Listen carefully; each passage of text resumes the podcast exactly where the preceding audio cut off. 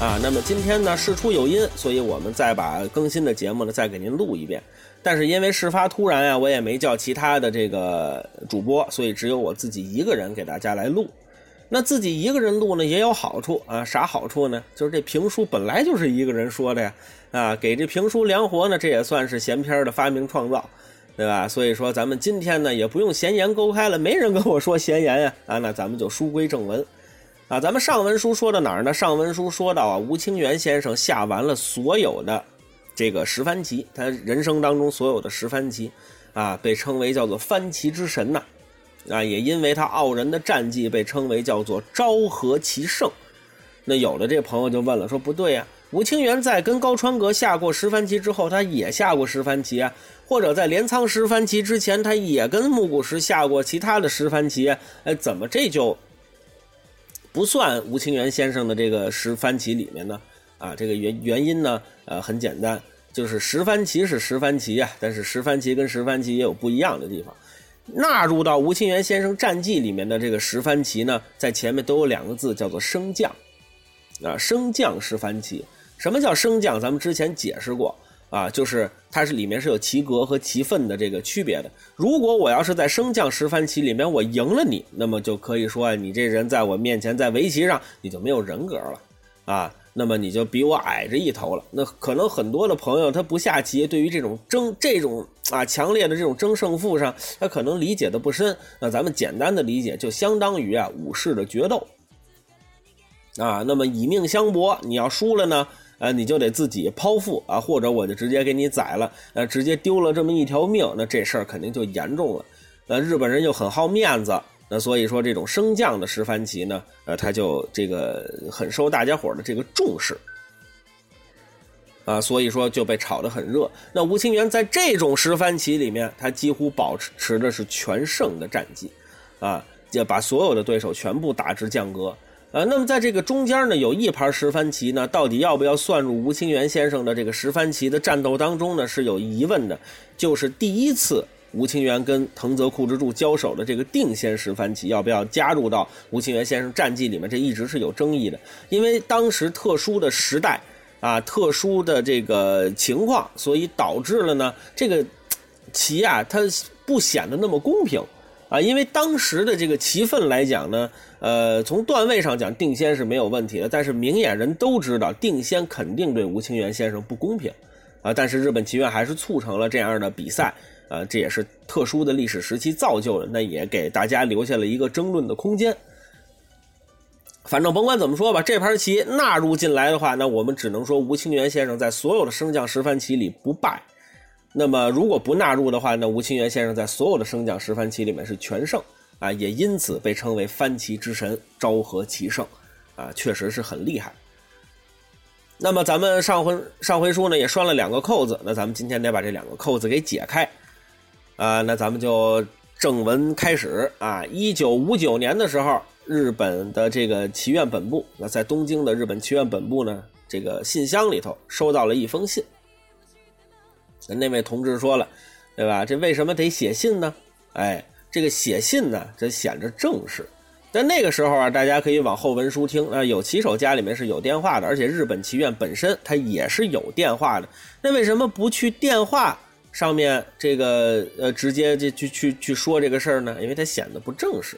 这就跟现在似的，对吧？您要说工作上有什么事儿，您说有什么事儿，微信说不清楚啊，对吧？那不行，工作上的事儿你必须得发邮件，啊，我是顶烦这邮件啊，写呢还得注意格格格式，什么叫抬头，哪个叫署名，你都得给人弄清楚了。你要弄不清楚啊，这说不定领导还得数了你。所以我是顶烦用这邮件，但是呢，他工作场合他就显得正式。啊，不，这个这个除了显得正式之外呢，啊，这个它可能还具有一定的这个法律上面的效力，所以大家现在一直是用这个邮件来写。啊，那位同志又问了，说你这一人说书怎么这么些废话呀？哎，对了，我自个儿一人说书，他没人打岔呀，他没人打岔，我就得自个儿打岔呀。打岔的目的不为别的，咱得把这时间给您凑够了，对吧？啊，但是我估计就这么打岔呀，这时间也未准凑得上，反正我就。尽力的说吧，只要您听我支出去了，您就知道了哦，他跟这儿抻功夫呢，是吧？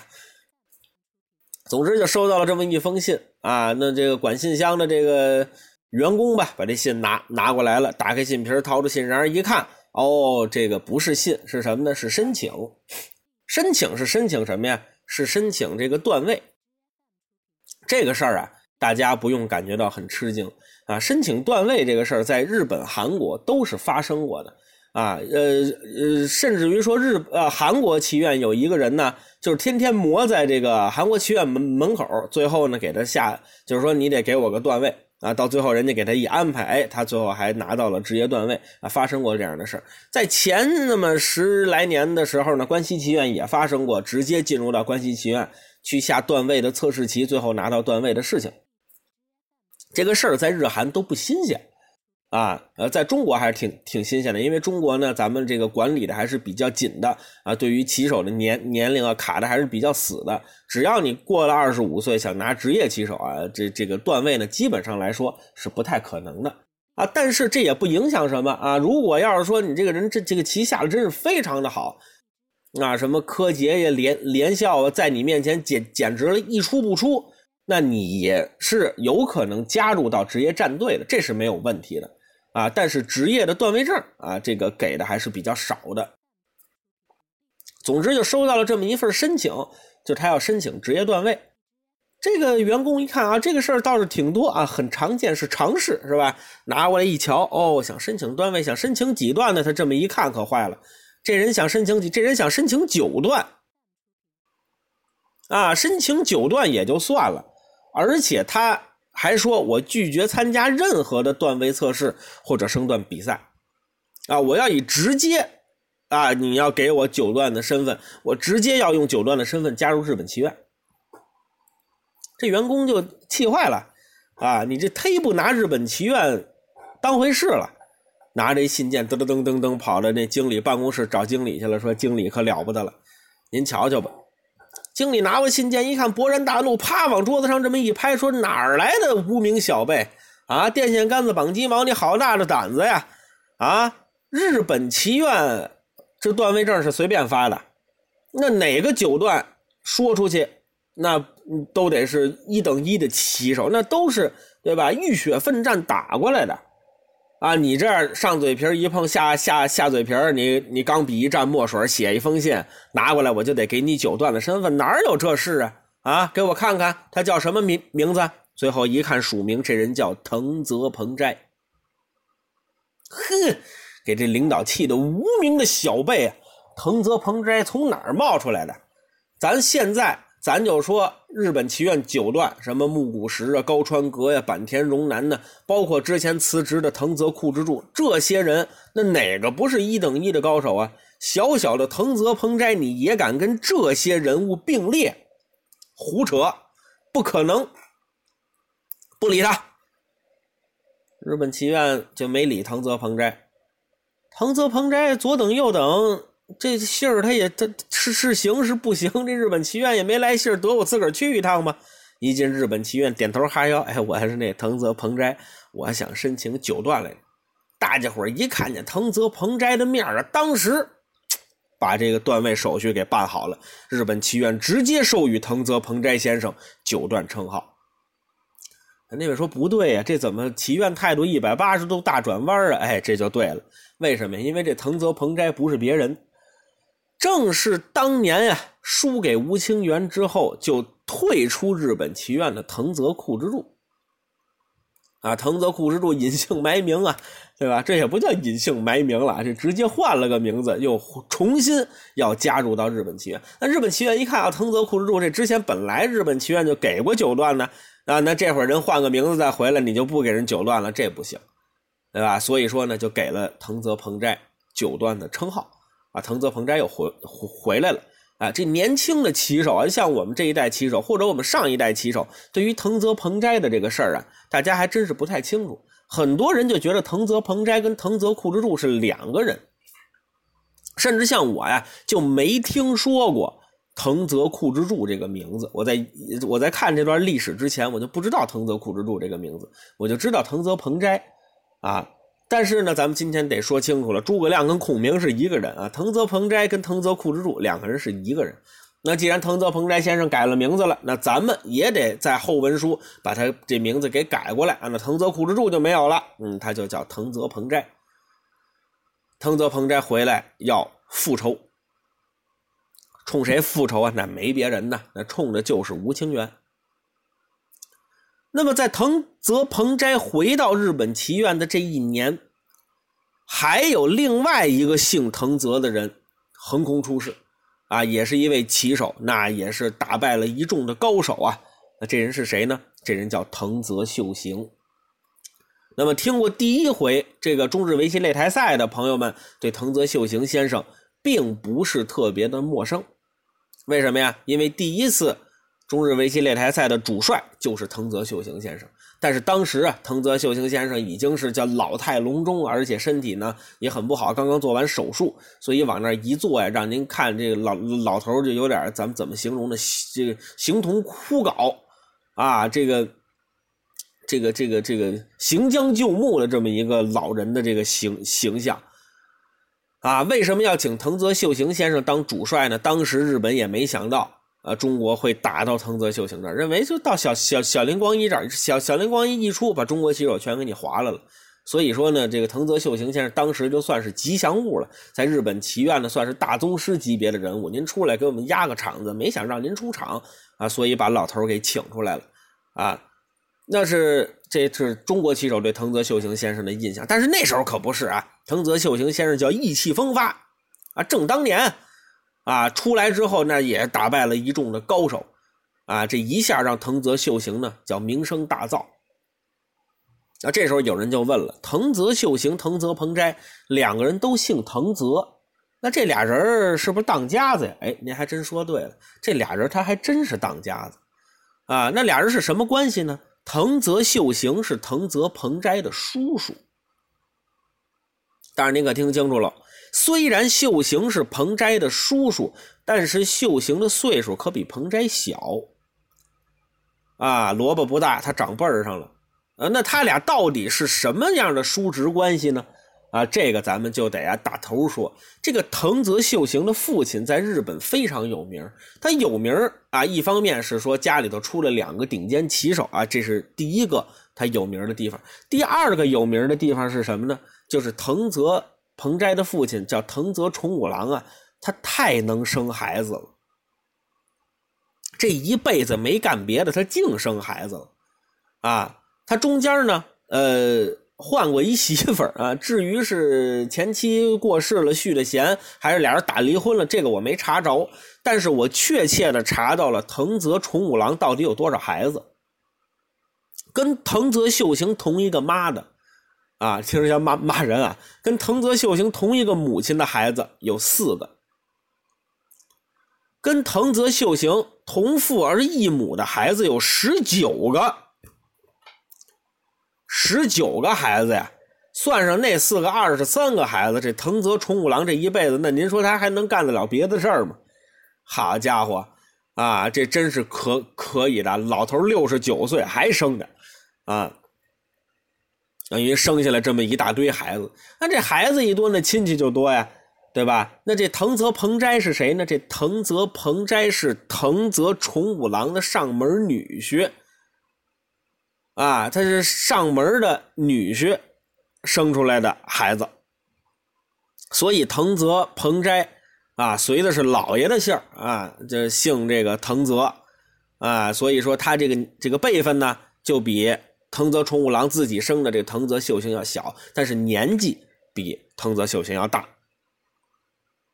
藤泽家一时间出了两个顶尖棋手啊，啊，这这这当时可了不得。但是这个事儿呢，咱也得分怎么说啊，他这基数还是大的，是吧？啊，这个二十三个人里头出俩顶尖棋手，觉得好好像这个概率当然也是很很低啊，但仿佛听起来就没有那么低了。啊，这是藤泽秀行也出事了，啊，这是一个扣咱们就算给解开了，那就是藤泽彭斋啊重新出山，那么他也引出来了他的这个一个叔叔哈，那叫藤泽秀行，同样叫做横空出世。那这个扣解开之后，咱们还有一个扣是什么呢？就是木谷实还想再夺一个自己的头衔。木谷实到现在也没有得到头衔呢，啊，那么他的这一年啊，也是向这个自己的第一个头衔发起冲击，他要挑战高川阁，要拿到本因坊的头衔。但是这一次，木谷实的心态，包括他的这个年纪啊，确实是无法支撑他在。跟年轻的棋手去对战了，木谷实二比四的比分就被击败了。啊，这个木谷实啊，没有别的办法了，只能是仰天长叹呐，说我木谷实今生啊，与这头衔可能是无缘了。那另一边，高川阁打败木谷实之后，空前绝后拿到了本因坊的八连霸。第二年又打败了藤泽秀行，达到九连霸。这高川阁可了不得啊！有能耐，您别看跟吴清源那儿啊，一把都没开胡，回来一打本因坊，好，真厉害。但是呢，这个高高川阁啊，也不可能把这本因坊一直拿下去。转过年来，六一年，高川阁的神话就被终结了。是谁呢？打败他的这人叫坂田荣男。啊，那么坂田荣男在自己这个本因坊的这个比赛上面也开始啊自己的这个神话了。那么，一九六一年的二月初，读卖新闻发了一篇这个通告，把之前的日本围棋最强者战修改为名人战。啊，咱们之前说过，有这个实力的这个本本因坊啊，之前不是世袭吗？现在改成实力本因坊。哎，那名人。那也不能世袭罔替了，那干脆名人也变成头衔，咱们也办比赛。那么让这些新旧棋手能够续写自己神话的人啊，全部加入到这个比赛里头来，那报纸肯定是行销全球啊！啊，这个钱估计就能挣的不不不少了。那这个比赛呢，如火如荼的就开始了。那么二月份开始，到了八月份。有一个记者呀，找到了正里松太郎。正里松太郎，咱们说过，读读卖新闻啊，人家这个就是是商界人一把好手。啊，这会儿呢，人家精通商界呀，那精通商界，人家就不光是在报纸这一块啊，他他现在正干嘛？正卖这个彩色的电视机呢。啊，这日本当时的经济可可见发展的还是很快的。六一年的时候就就就能推广彩色电视机了，啊，正搁那儿正正卖这电视机呢。突然有有一个他的员工找他来，啊，说有有大事儿。这松太郎说什么大事儿啊？他说社社长，咱们的这个名人站呢出事儿。名人站出事能能出什么事跟我说说。呃，有一个骑手啊，出车祸了。哟，正里松太郎一听说，这不算工伤吧？嗨，就事儿不在这儿。这个棋手出了车祸，咱们的这比赛可大打折扣啊！大打折扣？谁呀？呃，是吴清源。哟，坏了！正理松太郎一听吴清源，好。吴清源是这比赛那很重要的一个宣传的噱头啊！吴清源出车祸参加不了比赛了，这可不行啊！正里松太郎赶赶紧问吴清源伤势如何呀？这员工就说：“说我得这信儿的时候就昏迷二十分钟了，我打那边跑到这儿来，您算算吧，估计这半个小时往上，现在醒没醒我可不知道。社长，您看咱怎么办呀？”正里松太郎琢磨：怎么办呀？吴清源不能不出，他不能不出战啊！如果吴清源不在的话，这噱头那少了很多呀。嗯，这样吧，尽全力调整名人赛的对局，确保吴清源参赛。正里松松太郎说的原话呀，就是把吴清源的场口赶紧往后的调，啊，尽可能保证吴清源能够比赛。那这边名人赛怎么忙？咱先撂在一边，咱们再说吴清源。吴清源这会儿已经醒了，那么很多人都来看吴清源，包括木谷实啊、桥本宇太郎等等，啊，还有一个就是他的师傅赖月县作。赖月县作已经隐退很长时间了，但是听说徒弟出车祸之后啊，还是第一时间赶到了这个医院。老头身体已经很不好了，核爆明局之后，这个赖月县作先生的眼睛啊越来越差了。这个吴清源先生的妻子一看说：“哦，师傅来了，赖赖月先生来了，赶紧就接进来了。”赖月先生这眼睛看不清楚，就摸着到吴清源的这个身边啊，拉着吴清源的手啊，就看着吴清源。吴清源也也不理赖月先作。吴清源先生的妻子呢，就跟吴清源说：“说吴吴军啊，师傅来了。”吴清源。也没理，就两只眼睛啊看着窗户外头，没任何反应，也也不言语，也不动。吴清源先生的夫人就就说跟跟赖月先生说说，哎呀，赖月先生这个很不好意思，他出了车祸之后他就这样啊，而且他现在又信仰这个佛教，他可能正在冥想，所以嗯，或者也有可能是后后后遗症吧，我们也不清楚。反正这几天就经常有人跟他说话，他就这么坐着。赖月先做什么也没说，也没理吴清源先生的妻子，就坐在徒弟边上，把这脸呀凑到吴清源先生这眼头了就瞧。看着看着呀，老头就看见这个吴吴清源这头发上头啊，好像长了白色的东西了。哎呦，孩子，你也老了。赖月先做心疼了，他也不管吴清源理不理，他就握着吴清源的手说：“孩子，累了吧？累了就好好歇歇吧。这下棋呀，争胜负啊，确实是太累了。你看师傅我隐退了已经很长时间了，现在我徒弟都不带了。”每天跟家，人活的就是很很自自由自在。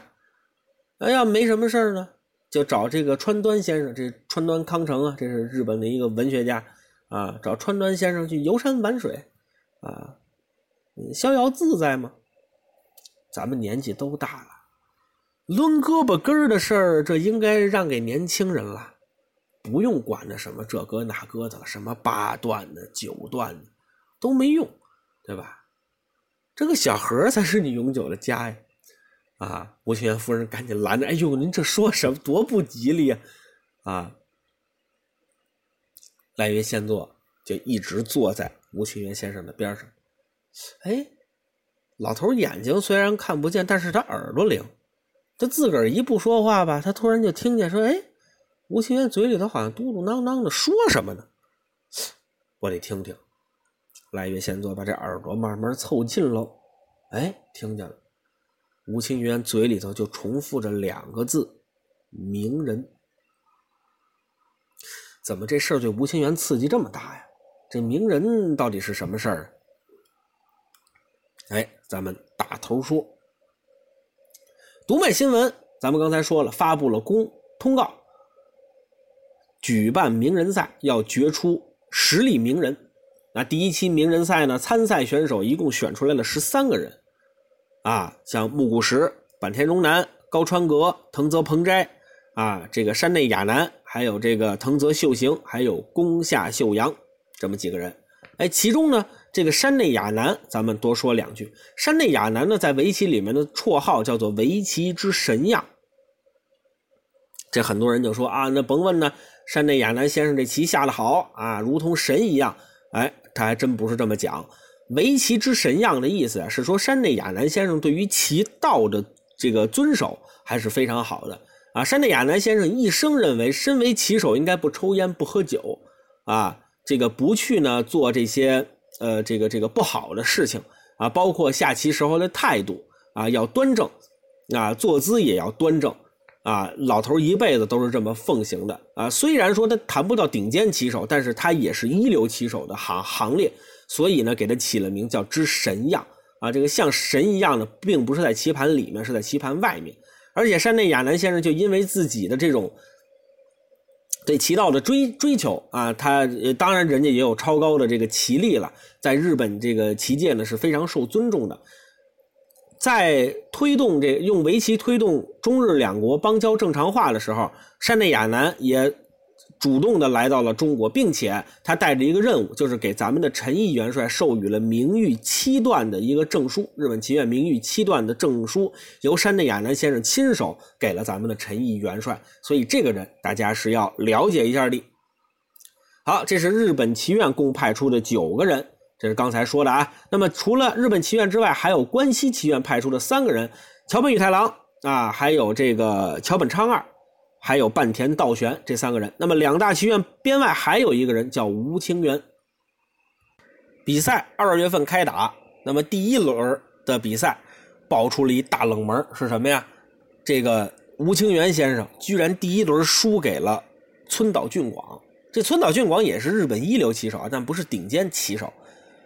啊，这个也从侧面能反映出来，这个九段呢，啊，在很多情况下，啊，这就跟这个学校里头考一百分似的，啊，像那次学生考一一百分，啊，是证明他努力了；像那学霸学神一级的，他考一百分是这卷子他只有一百分，啊，他要一百二十分，他能考一百二十分，对吧？那这九段在这个时候，因为逐渐多起来，大家的棋力也往上走了，这就开始啊稀释了九段的这个，啊，这个这个。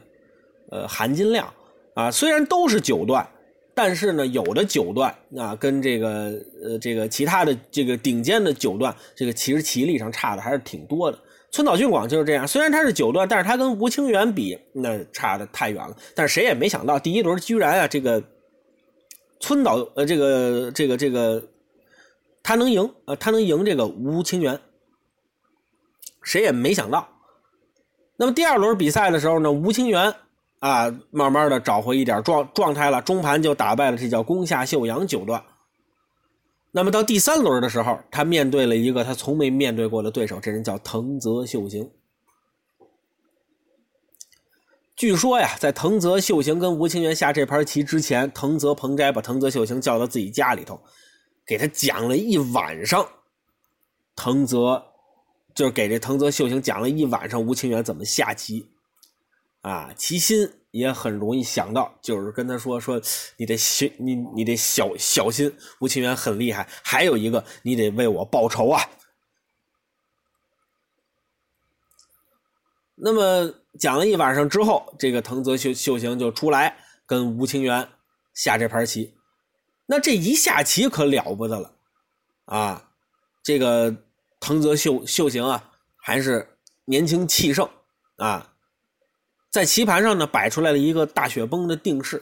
那大雪崩呢，这是所有学棋的孩子心里头的一个噩梦，因为这个定式变化非常之繁琐啊。三大难解定式嘛，大写雪崩、腰刀嘛，这大雪崩是其中一个啊。有大雪崩，还有小雪崩。那么吴清源先生在这场比赛之前，他创造了一个下法，就是内曲的走法。这个学围棋的都知道啊，这是吴清源先生的创造。那么，在当时一众高手认为啊，这个内曲的下法是可行的，啊，吴清源先生发明了这个招但是没有想到的是，大雪崩定式摆完之后，藤泽秀行选择了这个内曲的下法，吴清源开创的招数来对付吴清源，但是吴清源还真是被这招棋给难住了，因为当时大家对这个内曲的下法研究的还并不深，就这样一下。这个吴清源呢，就输给了藤泽秀行。开战啊，三战两负，吴清源一下就受到了这个质疑。那么有很多人呢也说，包括吴清源先生自己也说，说那场车祸对他的这个影响还是非常大的啊。因为吴清源先生说，说这个车祸之后，他一直留下了一个病，就是他头疼的很厉害。但是说实话，吴清源先生的。下滑呀，成绩的下滑，棋力的下滑，也并不全是车祸造成的，因为吴清源先生也上岁数了嘛，啊，上岁数了，那他棋力下滑是自然的，那车祸只是加速了这种，呃，他的下滑的这个速度。但是呢，吴清源先生啊，那毕竟啊，他还是吴清源先生嘛，他还是翻旗之神嘛。在之后的比赛，就最后一轮的比赛的时候，吴清源触底反弹，得到了六胜一负的好成绩啊，一下就回到了争夺冠军的行列当中。那么这次比赛呢是积分制的，那它并不是淘汰赛制的。那这一个积分之后，到了最后一轮的时候啊，两个人比赛啊，选出来哪两个人呢？一个是坂田荣南，一个是吴清源。他们两个人谁赢了，谁就是名人。他们俩现在积积分啊，就是这么微妙，谁赢了谁就是名人。来，咱们接着说啊，刚才断了一下，处理了一点自己的私事啊，咱们回到名人赛。那么名人赛的藤泽秀行呢，输给了自己的对手，叫做桥本昌二，那么自己就中盘告负了。那么也就是说，这个名人啊，跟这个藤泽秀行啊，目前来说就没有过关系了。那么现在积分最高的就是坂田荣男和吴清源，那这两个人只要有一方赢了，那么他就可以拿到这个名人的头衔。那藤泽秀行这一下就受到了很大的打击，就说：“那得了，那我去喝点酒吧，这叫借酒浇愁啊。”藤泽秀行到了一个酒吧，那酒吧里头有服务员啊，过来一看，说：“哟，你看啊，这人很颓废啊，在日本这种很颓废的人还是挺多的呀，对吧？”点了很多的酒啊，藤泽秀行呢点点完酒呢，这服务员就给他上，他就一杯接一杯就跟那喝，很难受啊。啊，这个酒入欢肠千杯不醉，酒入愁肠一杯醉倒。这个一口酒喝喝喝喝下去，啊，这心里头也搭着难受。这几十样酒全喝完了呢，这个藤泽秀行几乎就叫不省人事，受不了了啊！喝完了，藤泽秀行就往外走，啊，走着走着，脑子里头一懵，咕噔，这藤泽秀行在这街边上就栽倒了。那大家就过来呀，就看着哟，这摔摔倒一人过来，一闻一身酒气，就知道这人喝喝多了。在日本，这种喝多了就睡大街上的人也不在少数。得了，大家伙就没管他。这个藤泽秀行跟这大街上昏了多长时间呢？跟您说，昏了一个小时。他也是命好，赶上一个棋迷打这儿路过。啊，这棋迷啊，这人家喜欢看围棋啊，一看哟，这不是别人呢，啊，这是藤泽秀行啊。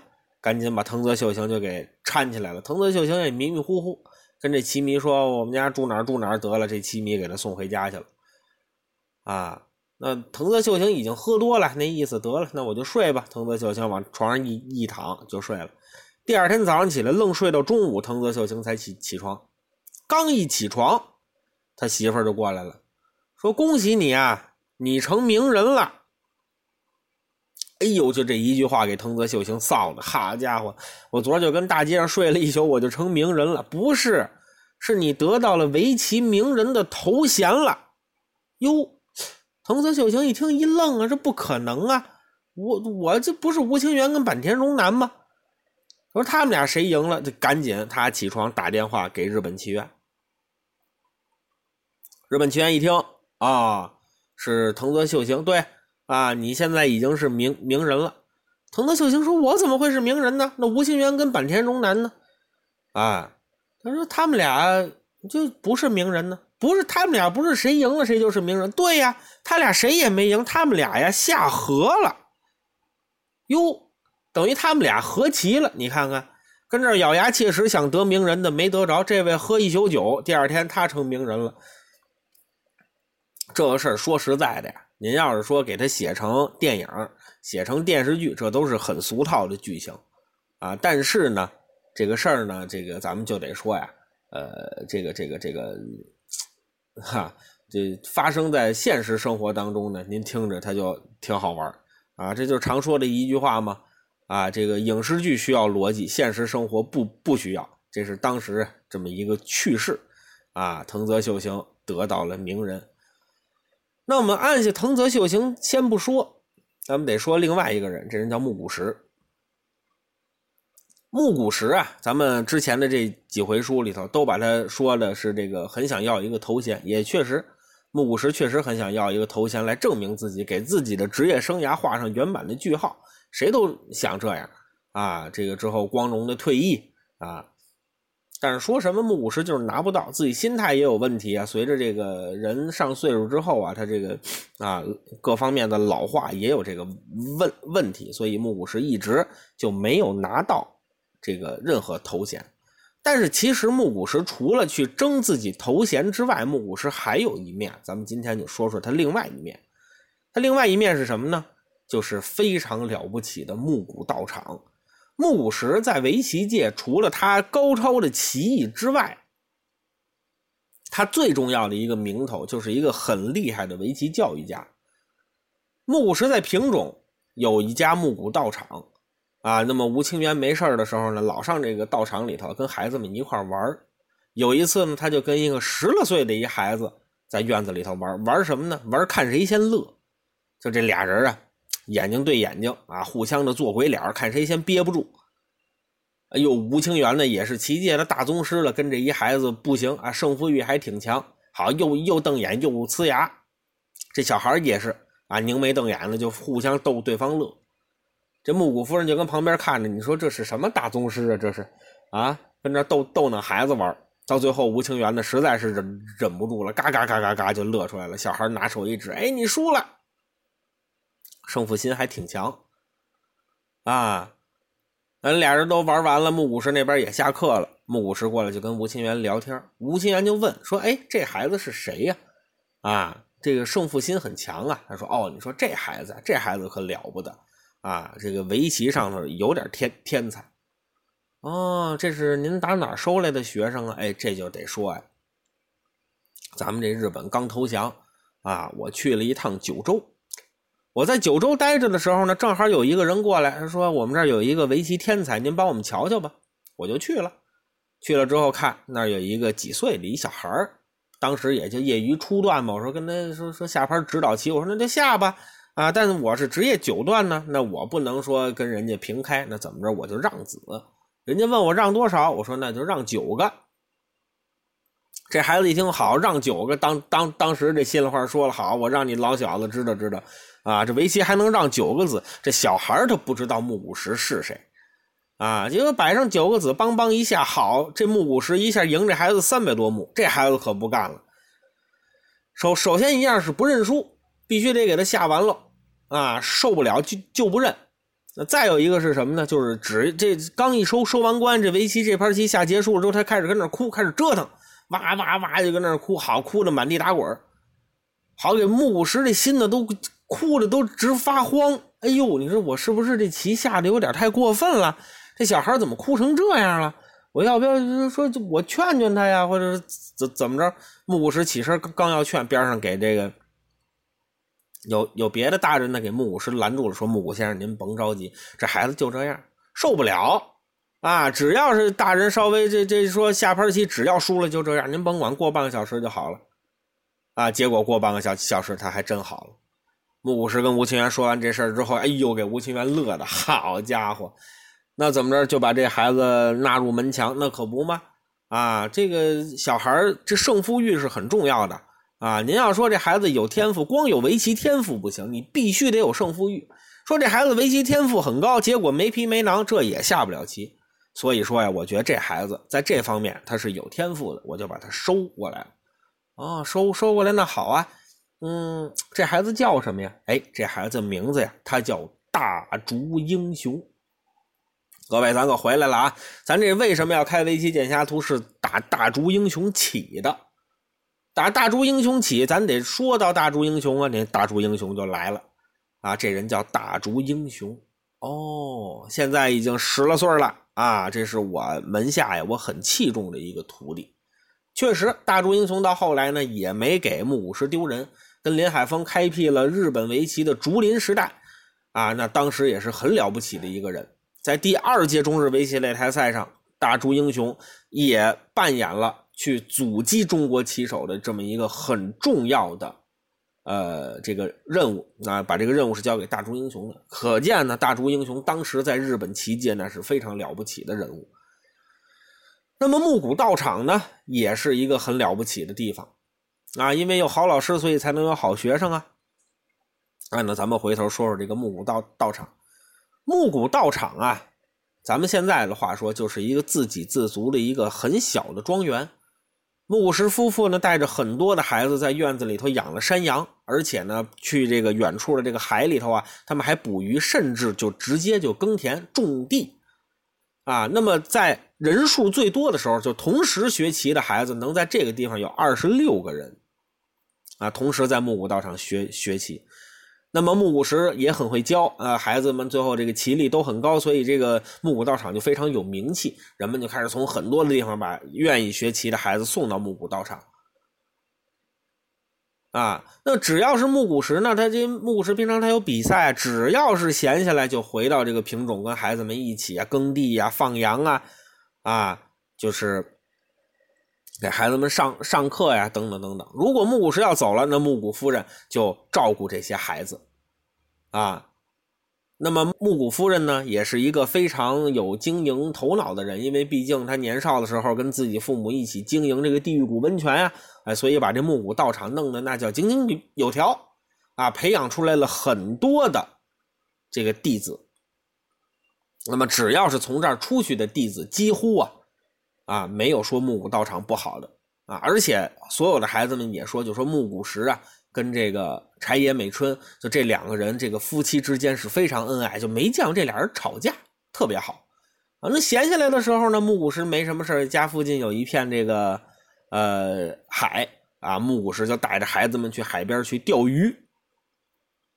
那我们知道木谷实下棋，他是一个擅长长考的棋手。那么打这个麻将啊，打这台球啊，木五十也擅长长考，但是钓鱼木五十可不行。啊，木五十说拿一杆跟那儿钓，他可等不了。怎么他急急性子？怎么办？他拿大网啊，捞，拿大网捕鱼。啊，这一下这一网子下去之后，啊，还真能捞上来不少东西，什么破木屐呀、旧罐头啊、啊，塑料瓶子，是什什么都有，但就是没鱼。啊，等到这渔网弄完之后，木谷实一看没鱼，就指挥孩子们下去下下水，拿叉子叉那鱼。你说小孩儿又不是渔民，那鱼你说弄上来就弄上来，那不可能啊，对吧？所以说这鱼也弄不着。那孩子们一下就就是两手空空就回来了，跟木谷实说：“师傅什么也没钓着。”木谷实就说：“没关系，孩子们，钓鱼不是目的，目的是运动。啊，你看这个孩子们这个身体都不是很好，对不对？啊，常年的下棋这个不行。啊，你你们就为了锻炼。”啊，你看咱们放羊啊、种地，主要是为了锻炼。啊，这就是木谷实平常啊，他就这样。啊，当然也有一些孩子呢，就觉得这个每天都是捕鱼啊什么的，这个啊，这学棋的时候比比较少，有有的人就不太满意。比如说呢，他里头有一个学生啊，这学生是一个朝鲜人，来木谷道场学棋，每天除了上课呢，他 当然也是天赋也稍微有点差啊。这个每天呢，上完课之后呢，木谷实就让他捕鱼网。这孩子就觉得说：“那我来这儿是学棋的，我怎么天天跟这儿捕捕鱼网？得了，我不学了。”这孩子就从日本就走了。后来呢，加入了这个韩国的国籍。这孩子名字叫赵南哲。这个赵南哲可了不得，赵南哲在韩国被称为叫韩国现代围棋之父。那也就是说，中国呀，从民国之后，咱们就开始逐渐的取消坐子了，变成了这个现代围棋。那韩国的现代围棋标志是谁呢？就是赵南哲，是从木谷道场走出去的。那么木谷道场呢，这个把赵南哲哎给送走了之后，赵南哲等到他想。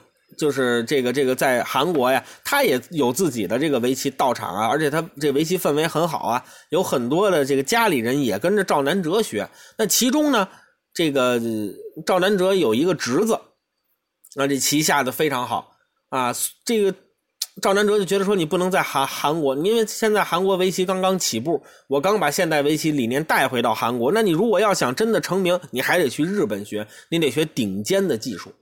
啊，虽然说这个赵南哲没有在木谷道场经过很好的培训，但是赵南哲也没有觉得说木谷道场是一个徒有虚名的地方，他还是把自己的侄子送到了木谷道场。那这个侄子就是后来的混世魔王赵志勋啊，终身本因坊，很了不起的一个人啊。那么这个木谷道场除了这个事儿之外呢，还有一个事儿很值得提，这这个事儿也能证明木谷实是个什么人。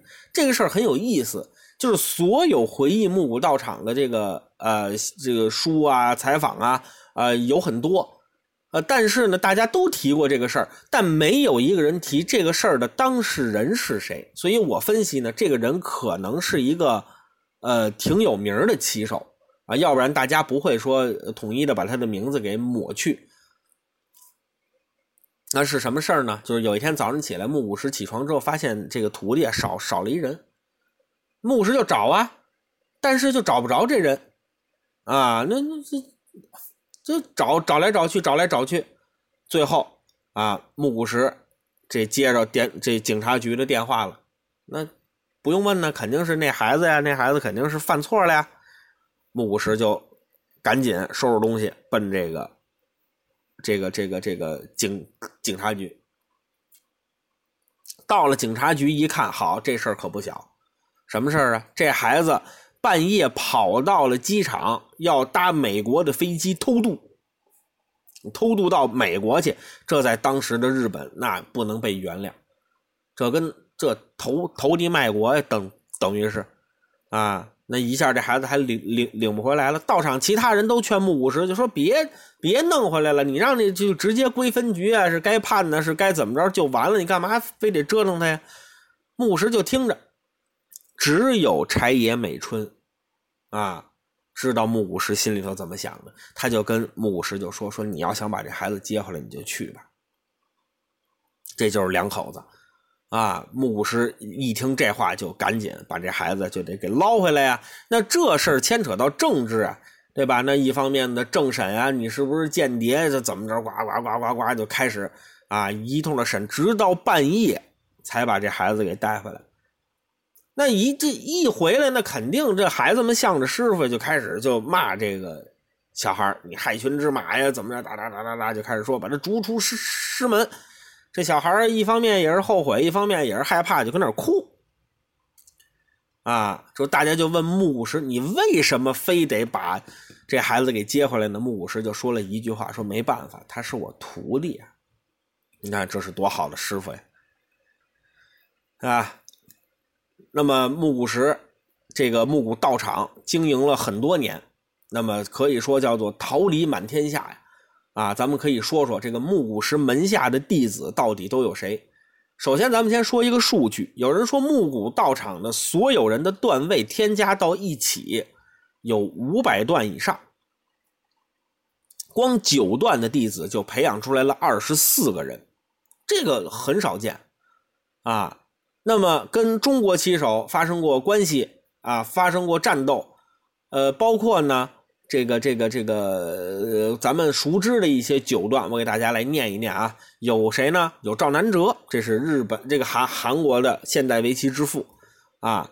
还有谁呢？还有石田芳夫，这您爱看围棋，这都不陌生。小林光一啊，日后宇宙流武功正数啊，大竹英雄加藤正夫啊，赵志勋、小林觉这几个人都是木谷道场的棋手。啊，这是很了不起的一个壮壮举，二十多个九段的棋手啊，就可见呢，这个木谷实啊是非常会教徒弟的。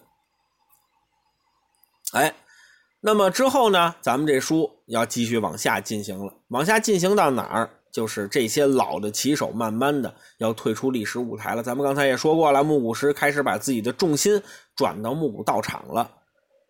那么这些老的棋手，他们的归宿是怎怎么样的呢？啊，桥本宇太郎，对吧？呃，包括像赖月宪作先生啊，吴清源先生，他们最后呃结局是什么样的呢？包括大家最感兴趣的前田辰尔是什么情况呢？那么这些内容，咱们就在下回再说。好，感谢各位的收听，我们下期再见。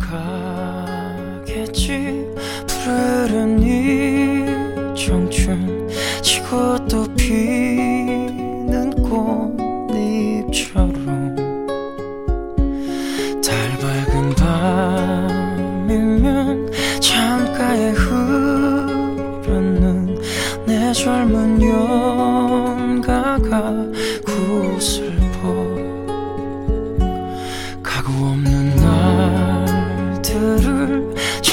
그려 잡으렴.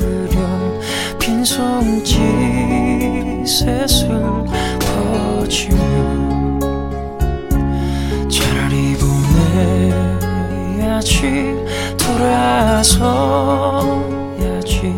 그렇게 세월은 가는 거야.